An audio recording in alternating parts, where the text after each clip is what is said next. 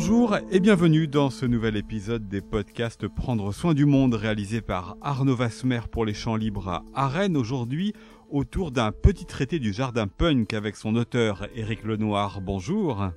Bonjour. Vous êtes jardinier, paysagiste et pépiniériste en Bourgogne et vous êtes l'auteur de ce livre paru aux éditions Terre vivante qui est sous-titré Apprendre à désapprendre. La première question, elle est un peu simple, évidente et générale. Un jardin punk, Éric Lenoir, ça ressemble à quoi par rapport au jardin qu'on a l'habitude de voir organisé, voire euh, très organisé? Ça ressemble à a priori, euh, bien souvent, totalement autre chose. Mais pas systématiquement. Hein. Euh, ça, dépend vraiment de la sensibilité de chacun et des conditions. Ça ressemble avant tout à un jardin qui, euh, dont l'organisation consiste non pas à transformer l'espace pour faire en sorte qu'il soit ce qu'on en souhaite, mais à voir comment on s'adapte à, ce qui vit, à, ce qui constitue le biotope pour, pour voir comment est-ce qu'on est-ce qu'on partage l'espace tous ensemble? Ça veut dire que la démarche du jardin punk, elle est moins finalement le résultat d'un agencement, mais plutôt c'est euh, justement une, démarche, une philosophie, une manière de faire plus que le résultat que vous qualifieriez de punk alors, elle peut passer par l'agencement. Par exemple, bah, quand j'ai conçu mon, jardin euh, dans Lyon, euh, le, le, Ferial, qui est sur une parcelle d'un hectare 7, je suis parti d'une parcelle agricole, donc j'ai bien conçu quelque chose. J'ai fait des plantations, j'ai implanté des haies, mais en tenant compte du fait que j'étais l'invité de l'écosystème naturel et pas la personne qui allait faire un écosystème naturel qui soit uniquement à son goût. Ça veut dire aussi qu'il faut prendre en compte différemment les plantes qui vivaient là avant que vous ne implantiez finalement euh, votre euh, jardin C'est-à-dire que beaucoup de jardins, on voit arriver des espèces euh, parfois très exotiques. Vous, c'est plutôt des espèces que vous mettriez de côté? Alors, pas systématiquement. c'est ça d'ailleurs. En fait, ça reste hein, il n'y a quand même pas beaucoup de règles. Non, c'est vraiment une démarche globale, en fait, qui consiste à voir dans quelle mesure il est nécessaire, obligatoire ou ou bénéfique de faire venir ces espèces euh, venues de loin. Euh, on, peut, on peut être dans un, dans un endroit où ça va avoir du sens, dans un endroit où ça n'en a absolument pas. Faire venir un olivier euh, dans, en Picardie parce qu'on a envie d'avoir un olivier, par exemple, ça a un sens un peu étrange. Ça veut dire qu'on va être obligé d'améliorer l'endroit où on le plante pour qu'il soit pas trop à l'humidité. Ça veut dire qu'il va falloir probablement le protéger au moins pendant des années.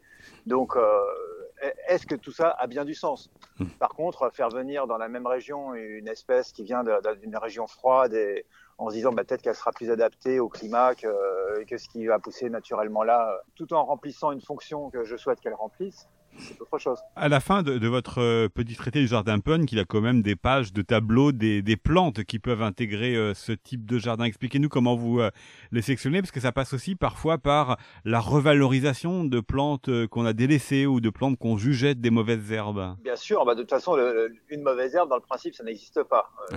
si on doit utiliser un terme technique, on parle de plante adventice, c'est-à-dire une plante qui pousse là où on ne souhaite pas qu'elle pousse. Et dans le jardin punk, l'idée c'est d'en avoir, d'avoir une conception de l'espace qui considère que les plantes adventices en fait euh, sont très rares et, au contraire de, considérer leur, leur, service écosystémique pour parler de choses euh, telles qu'on les nomme aujourd'hui, mais des, des, plantes dont la présence en fait euh, ne représente pas une nuisance forcément. De plus, il y a pas mal de plantes qu'on considère comme des mauvaises herbes, en l'occurrence pour utiliser le langage commun, qui ne sont là que de, façon provisoire typiquement les plantes de friche, euh, telles que les, chardons ou, euh, ou les sensons et, compagnie, vont, vont, disparaître très vite en fait dès que la, végétation vivace va s'implanter. Et, le milieu se transforme de toute façon. Euh, on est dans nos futurs.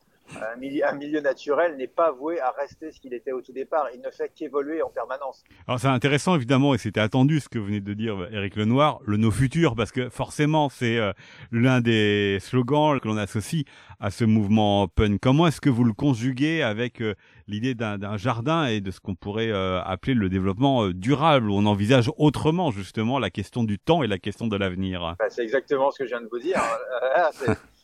en, fait, c'est même l'idée du jardin qu'il faut, qu'il faut un petit peu prendre de travers. Un, jardin, c'est la maîtrise d'un espace par l'humain pour que cet espace corresponde purement à ses besoins. En général, dans les définitions, on parle d'un espace clos.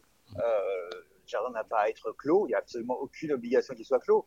Pour moi, un jardin, c'est un espace où l'humain, euh, que l'humain va fréquenter et auquel il va conférer certaines fonctions. Mais la fonction n'est pas systématiquement de tout raser pour que ça ressemble euh, au jardin de monsieur et madame tout le monde d'à côté.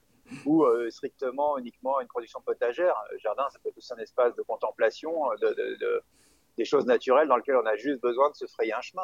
Comment est-ce que vous en êtes venu justement, Éric Lenoir, à cette idée d'envisager autrement le jardin? Vous racontez hein, dans votre livre la géographie de béton qui a été la vôtre dans votre enfance. Euh, oui, bah, déjà, c'est une bonne base. Vous avez grandi dans un HLM de l'Est parisien. voilà, c'est ça. C'est déjà une bonne base. J'avais j'avais l'avantage euh, de, pouvoir connaître des, lieux naturels puisque je passais mes vacances dans une région qui est splendide qui s'appelle le Morvan et, j'avais un delta en fait entre les entre les deux euh, entre les deux modes de vie et les deux paysages qui étaient complètement considérables et qui me faisait penser déjà très jeune que, que l'espace dans lequel on nous faisait grandir, euh, qui était un espace idéalisé, euh, n'avait rien de comparable avec un espace qu'on laissait libre. c'est sans aucune mesure. Donc voilà, ça c'est une base. Et puis euh, bah, j'ai pratiqué mon métier de, paysagiste après l'avoir appris dans une école, dans une bonne école, qui est l'école du Breuil. Mais quand même, ce que ce que j'ai dû pratiquer dans les entreprises me paraissait un petit peu absurde par moment aller tailler des de planter des de euh, tondre des pelouses, retondre des pelouses. Bah, d'accord, c'est bien, ça fait du travail, ça fait fonctionner les entreprises, mais quel sens ça a? Comment dire, quand j'ai eu des gens qui venaient me voir en me disant, bon, faut que vous me trouviez une solution, mon gazon est jaune, euh, j'ai beau l'arroser euh, comme pas permis, il pousse pas, il est pas beau. Arrêtez de l'arroser, mettez autre chose qu'un gazon, quoi. Point. Arrêtez de penser comme ça. Ça veut dire effectivement, euh, ça rejoint ce que vous dites tout à l'heure, hein, c'est euh, prendre en, considération l'environnement dans lequel euh, on, se trouve et les humains aussi, parce que vous insistez dans votre livre Le Petit traité Jardin Punk, cette relation entre la nature et, les humains, avec des jardins ou des morceaux de jardin à des endroits improbables. Hein. Vous avez une photographie d'une carcasse de voiture qui fait un, qui donne naissance à, un massif ou voilà du, du, du, béton au milieu duquel on peut quand même faire pousser de la plante. C'est-à-dire qu'il y a aussi chez vous une conviction que le jardin punk se penser dans cette relation entre les humains et la nature, remettre la nature ou recréer ce lien-là qui serait si essentiel pour vous?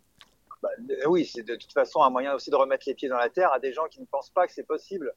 Euh, beaucoup de gens disent euh, je ne jardine pas parce que je ne sais pas. Hmm.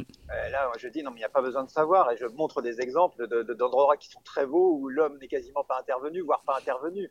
Et dire, voilà, à partir du moment où vous avez laissé faire les choses, déjà, vous, vous pouvez apprécier quelque chose. Et expérimenter, faites des erreurs, ça fait partie du jeu. parce que pour vous, c'est la conception de la liberté du jardin punk, c'est euh, accepter de ne pas tout contrôler. Mais ce qui est quand même compliqué par rapport à la société dans laquelle nous sommes. Ah bah complètement. Justement, le, on est arrivé en fait euh, jusqu'à un passé récent parce que c'est vraiment en train d'évoluer. Des gens comme Gilles Clément ont vraiment euh, ont vraiment mis les pieds dans le plat en disant faut peut-être penser un peu différemment la, maîtrise euh, du paysage. Mais euh, on est arrivé à quelque chose qui était la quintessence de l'action de l'humain sur le milieu en disant c'est ça un jardin. Non, ça, ça, peut être autre chose et c'est pas parce qu'on sait euh, faire une belle pelouse super carrée, des haies super carrées et qu'on sait aligner les arbres sur des kilomètres qu'on sait faire un jardin. C'est pas ça l'idée. D'autant plus qu'on a des enjeux aujourd'hui qui sont bien plus importants que le simple esthétisme et la simple démonstration de la maîtrise.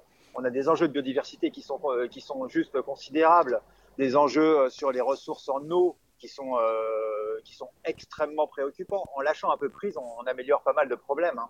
Et ça, vous êtes rendu compte en allant voilà, au milieu de bar HLM, au milieu d'endroits qui sont éloignés de la nature, en, en demandant aux gens à la fois s'en occuper sans trop s'occuper du jardin, qu'il y a un nouveau rapport à la nature qui a émergé?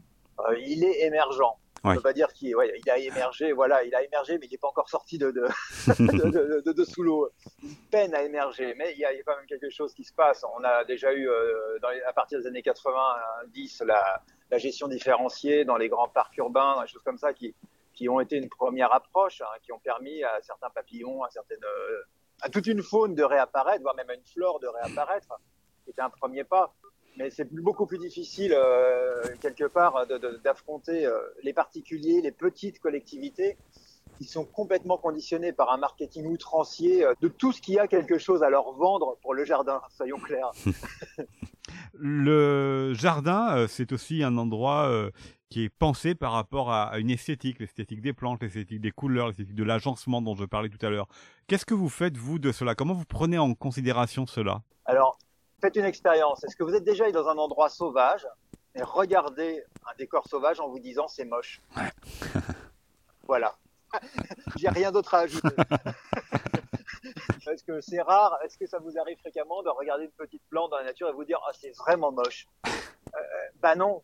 En fait c'est ça, c'est réhabituer son regard à faire quelque chose où on peut considérer quelque chose est beau euh, sans avoir été euh, travaillé par un horticulteur, sans avoir été euh, issu d'un processus cérébral complexe, ça peut être beau tout simplement.